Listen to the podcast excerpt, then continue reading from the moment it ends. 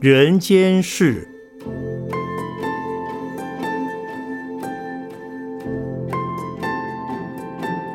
圣严法师著。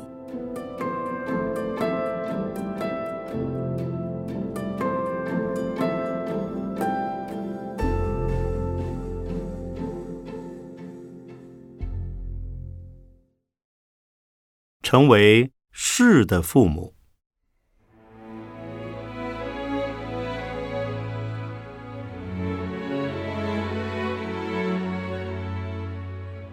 天下无不是的父母。现代人需要好好反省这句话的意涵。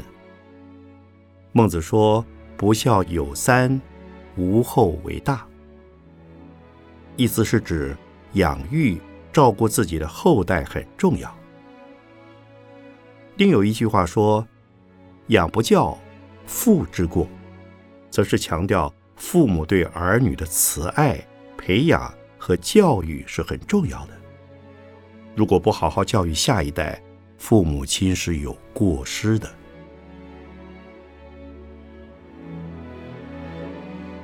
在中国古代的祭祖典礼上，长辈甚至让年龄最小的儿孙坐在祖先的位子上，被当成祖宗祭祀，称为立师，一指。对儿孙的培养，就是对祖宗的回报。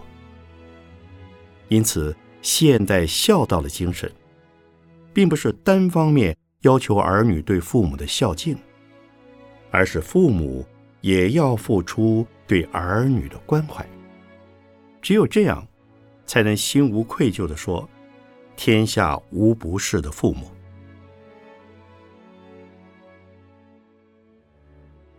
然而，很多现代人，在生完孩子后，就交给保姆照顾，无暇亲自教养，这是未尽父母全责。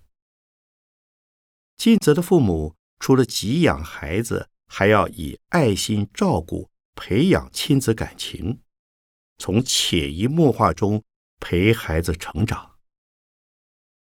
时下有些父母原本不想生孩子。不小心怀孕有了孩子，只好勉强养育。潜意识中认为孩子是个累赘，更不用说真心疼爱了。也有家长因为自身的精神或心理有问题，或是生活及家庭有问题，因而弃婴、虐童，甚至凌虐致死的新闻。也时有听闻，所以说，现代社会中很多的父母不像父母。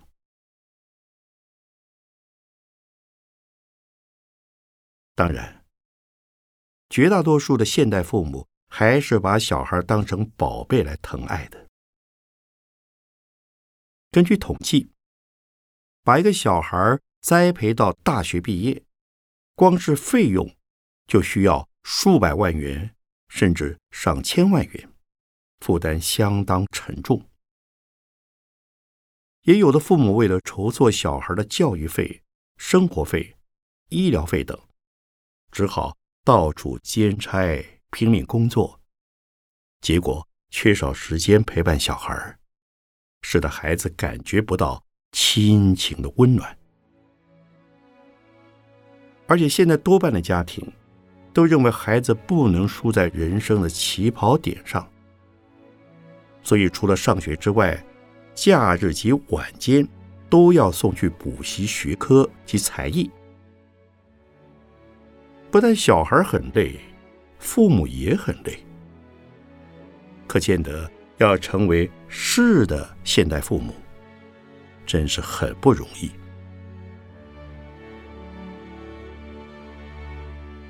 因此，结婚后有计划的生男育女是应该的。如何栽培孩子也应该有计划，例如分多少时间给孩子，赚多少钱供孩子做生活费及学费。然后别忘了古语所说：“儿孙自有儿孙福。”不必为了孩子的成家立业操太多的心。要留多少钱给儿孙，那是没有底的，所以也是没有必要的。尽心尽力把孩子带大，以身作则，当孩子的榜样，为孩子做参考性的规劝勉励，和他们做朋友，但不需要帮孩子安排他们的人生。树基可以算作是的。现代父母了。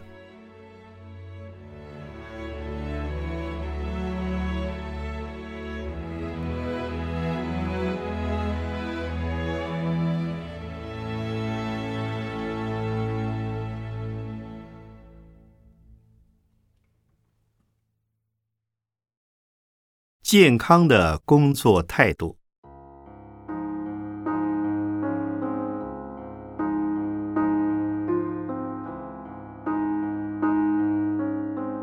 人类为了生存活口，必须赚取活命的衣食。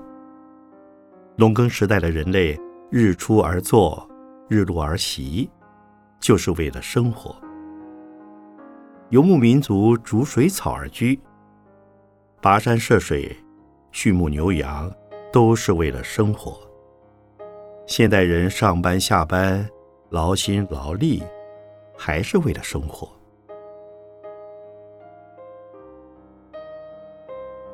由此可知，工作的基本目的就是在于糊口。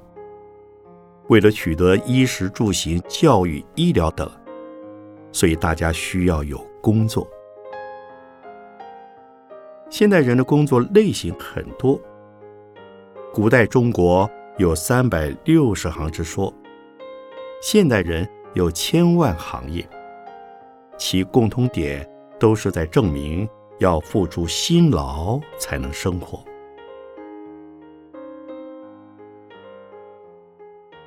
如果说工作是为了生活，其实要生活就必须工作，但工作则未必是为了要拿薪水。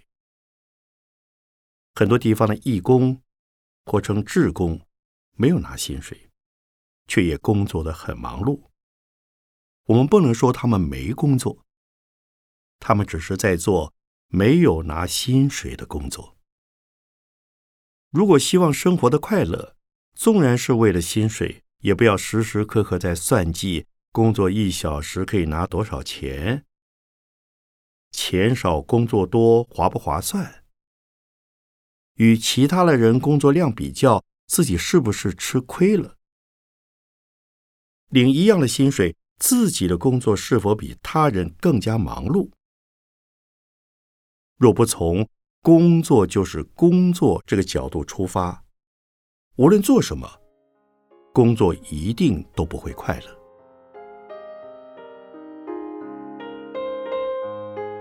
健康的工作态度，不仅是为了薪水而已，除了是为生活，更是为了服务他人，奉献社会。使社会进步，也使自己的生命品质成长。工作的质量和薪水的多寡不一定能成正比，唯有好好运用工作的机会及工作的环境，让自己成长，也使他人受益，自立立人，工作才会愉快。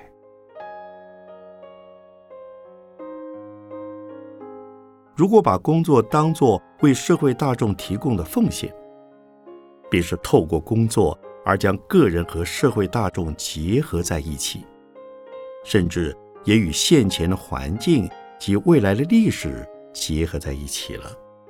这便是化自私的小我为无私的大我。如果能达到这种地步，你的人格便与宗教家。及哲学家的层次相当了。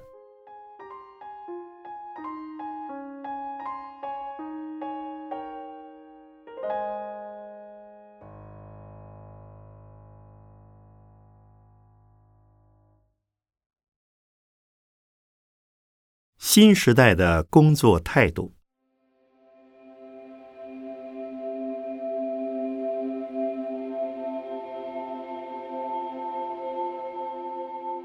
在过去的农业社会，因为交通工具不发达，从乡间到城里走一趟，往往得花很长的时间，更别说是远赴异国了。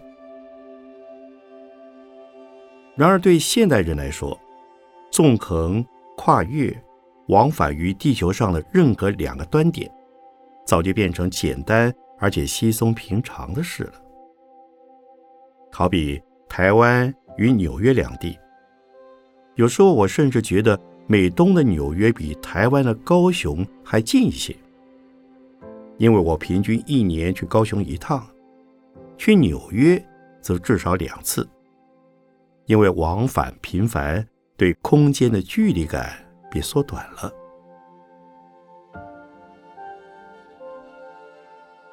同样的，我们每天接触到的人事以及资讯的数量是非常惊人的，所以现代人的时间感也变短促了。例如，台湾每天约有几百本新书问世，全世界每天出版的新书数量。更是难以估算。庄子曾说：“生有涯，知无涯。”相较于古代人，现代人要学习的知识就更多了，怎么学也学不完。资讯拥塞，知识爆炸，相对于我们所拥有的时间，就显得格外短缺了。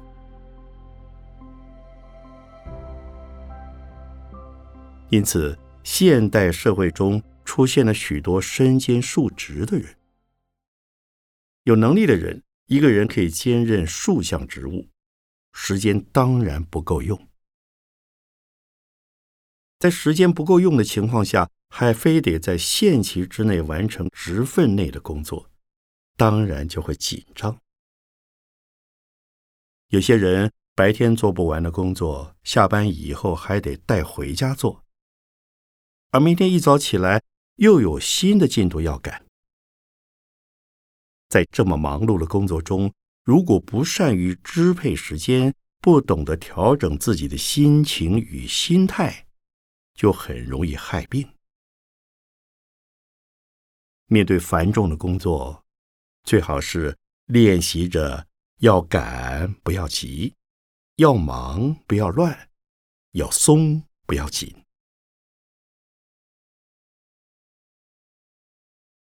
我自己也是非常忙碌的人，我的经验是要赶不要急，工作要赶，但是心不要急。心一急，身体一定跟着紧张，身体一紧张，就会影响到工作效率。不仅工作品质不好，对身体健康也不好。忙没有什么关系。但是要忙不要乱。如果急急忙忙的赶工作，很可能因忙乱而造成错失。如何才能不急不乱呢？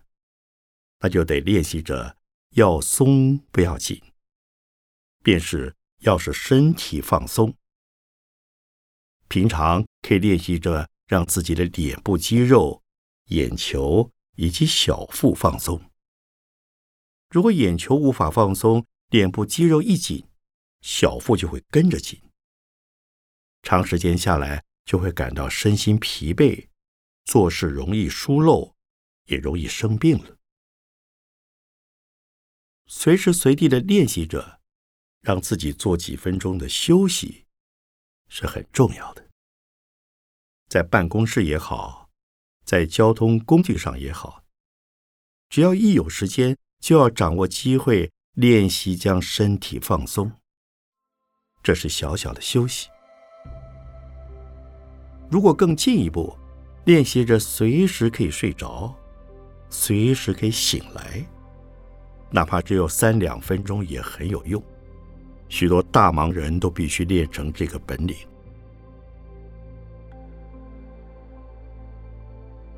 人必须认真工作。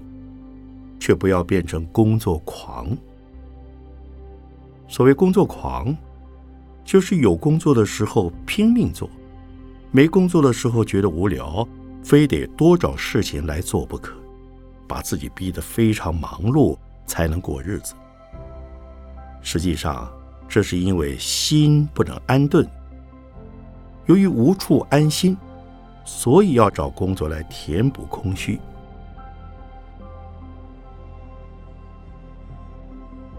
如果把工作当成是一种奉献的机会，是一种艺术的把玩，是一种生命的欣赏，就能在轻松的身心状态下把工作做好了。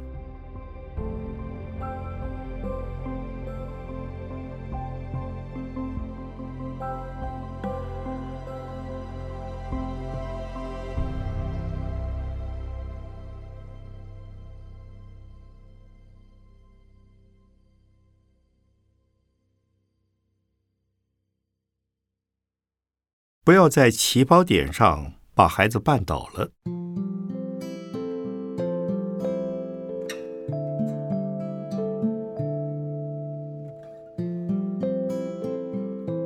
由于工商业社会的竞争激烈，使得许多父母存有不要让孩子输在起跑点上的想法，总是望子成龙、望女成凤，希望孩子能比自己有出息。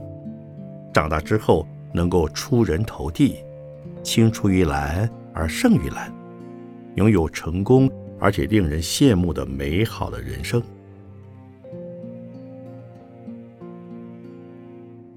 但在现实生活中，孩子却未必都能成为父母预期中想塑造的那条龙或那只凤，甚至由于父母的期望而给孩子太大的压力。导致亲子之间感情的对立。曾经有一位事业有成的父亲，为了让儿子继承自己的事业，从小就培养他往特定的方向发展。但是这孩子从小叛逆，凡是父亲要他学的，他一概没有兴趣。后来还离家出走，四处流浪，成了街友。可喜的是，这孩子并未迷失自己。后来，他靠自己的力量重回学校读书，也培养出自己的专业。可是，跟他父亲的关系却再也无法改善了。而他的父亲很后悔，本来想栽培儿子成龙，结果却失去了他跟儿子之间的亲情。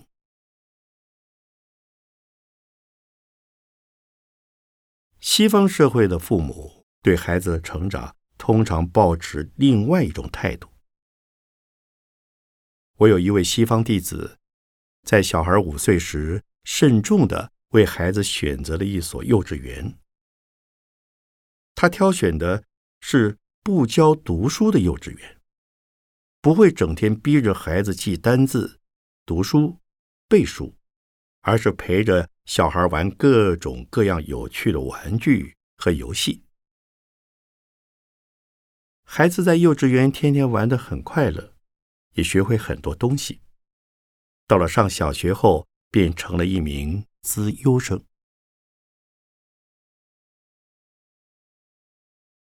今天，台湾的许多父母为了不让孩子输在起跑点上，为小孩安排过多的学习课程。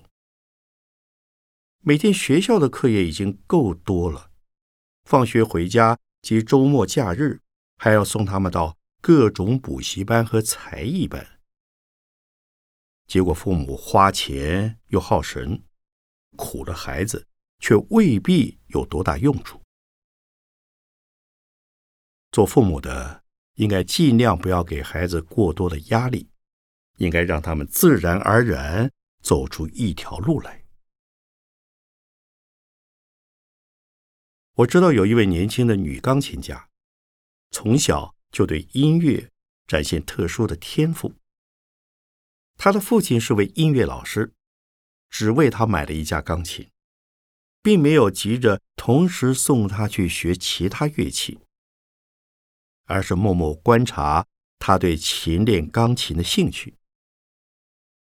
结果，这孩子在十几岁时一举夺得国际音乐比赛的大奖，站上了国际舞台。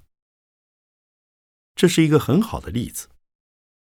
对于孩子的前途，需有对的环境、适当的天资、自发的兴趣，加上勤奋专心的努力。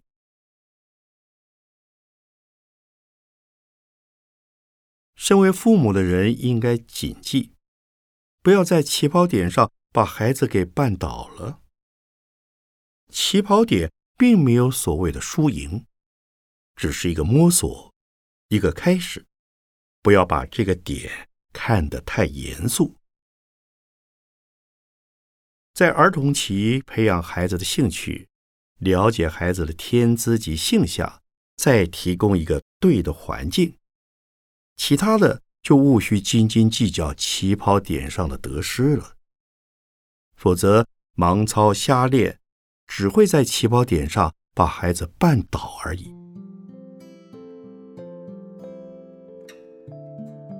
当然，只有少数的孩子自幼便展露某方面优异的天赋及兴趣，多数的孩子不容易看出他们有什么特殊的资质。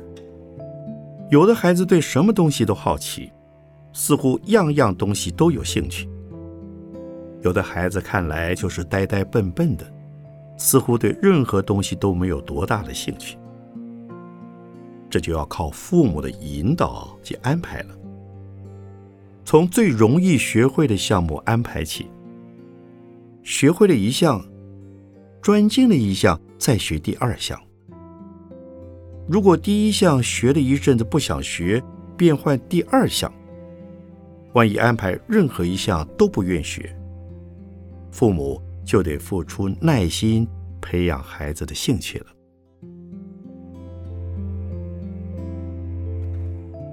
我认识一个青年画家，从小喜欢乱涂乱画，不喜欢读书识字，使得父母非常失望。结果，这孩子长大后却成了一位知名的畅销漫画家。你说，他是由谁在起跑点上栽培的呢？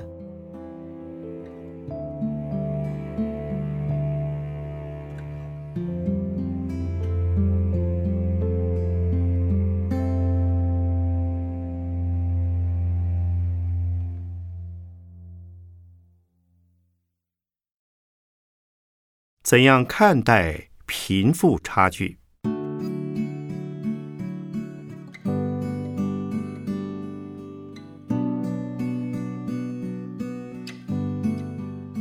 在全球经济不景气的低迷状况之下，台湾社会出现了所谓的新贫阶级，贫穷俨然已成为国人心中的隐忧。为什么我们对贫穷如此忧惧？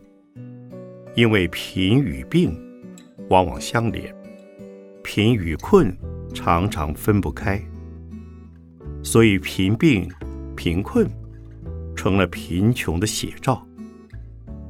事实上，贫穷不一定是坏事，寒门出状元，穷人也不一定没有未来。古今中外许多影响时代的大人物。多数是从贫困中成长过来的，像我从小就是在清贫的环境中长大，一直到五十多岁，身上经常是没有钱的，也没有人愿意借钱给我。生活虽困顿，但还是快乐自在的活过来了。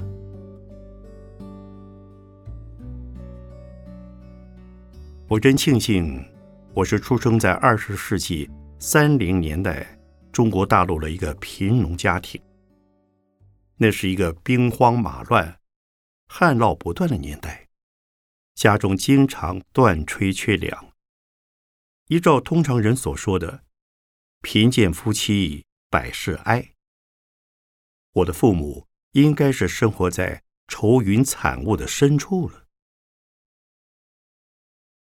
可是。也许我的父母已经贫贱惯了，反而不知道要悲哀什么，倒是常常听到父母安慰全家大小说：“天有好生之德，地无绝人之路。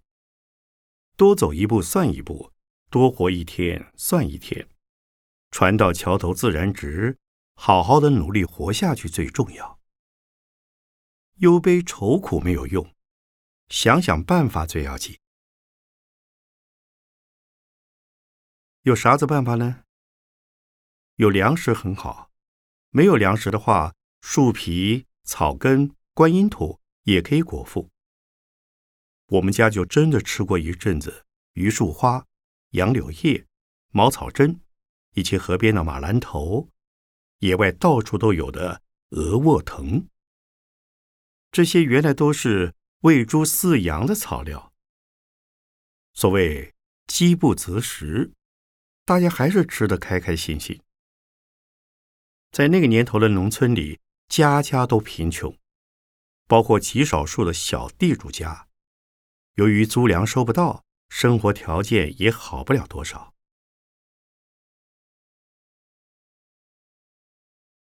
所谓“不患寡而患不均”，意思是指物质贫穷并不是最糟糕的。心不平衡，才是痛苦的原因。最大的问题是资源分配不均。从当事人的角度来说，贫与富所造成的阶级差距，主要是来自社会地位的评比。穷人与富豪一经比较，便显出彼此间的差距。这是许多人之所以无法忍受贫穷。甚至尽其一生都在赚取更多钱的原因。因此，有人说，资本主义的社会有政治自由、经济自由、言论自由、宗教自由，就是没有贫穷的自由。因为贫穷会让人失去社会地位，失去亲戚朋友，连家人也可能看不起你。这主要是由于大家的心灵贫穷，倒不完全是因为物质生活的贫穷。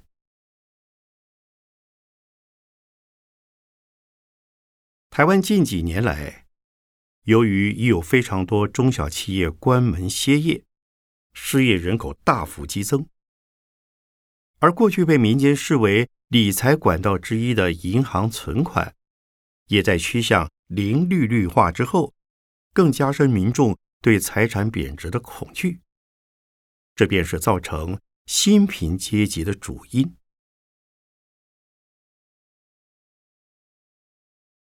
新贫阶级的激增，是不是说富豪人家也一并减少了呢？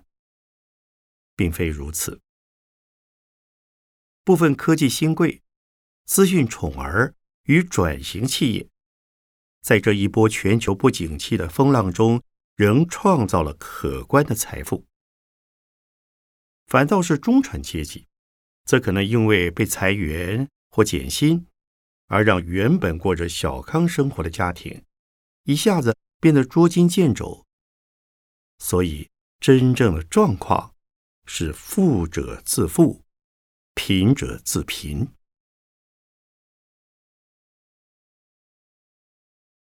如何能够抑制贫富差距的继续扩大呢？我对于此当然是外行，所以不敢智慧。我只以一个宗教师的身份认为，若能促进财富的流通，便可拉近贫富的差距。任何财富的创造，并不是单靠某些个人的能力，而是由整体社会所共同促成。无疑也是整体社会的共同财富。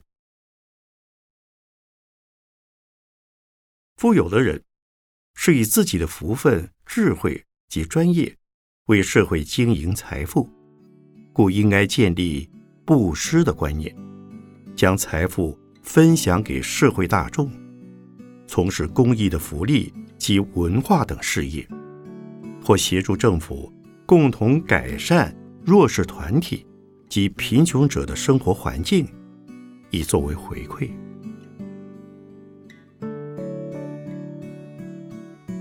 不过，人有勤惰、是愚、贤不孝、残障与渐强等的不同。要彻底弭平贫富之间的差距，在现实社会中几乎是不可能的事。从佛教的观点来说，造成贫富差异的原因，是与每一个人在过去生中曾否多结众生善缘有关，或是菩萨为了示现贫穷相，而以穷人之身于今世之中现身说法。贫穷本身不是罪恶，穷人也不需自卑。如果具有大福报的富人能够布施，把财富分享给社会大众，贫富之间的差距或许就能减少一点，社会也会祥和一些，自己的福报也会更加成长一些了。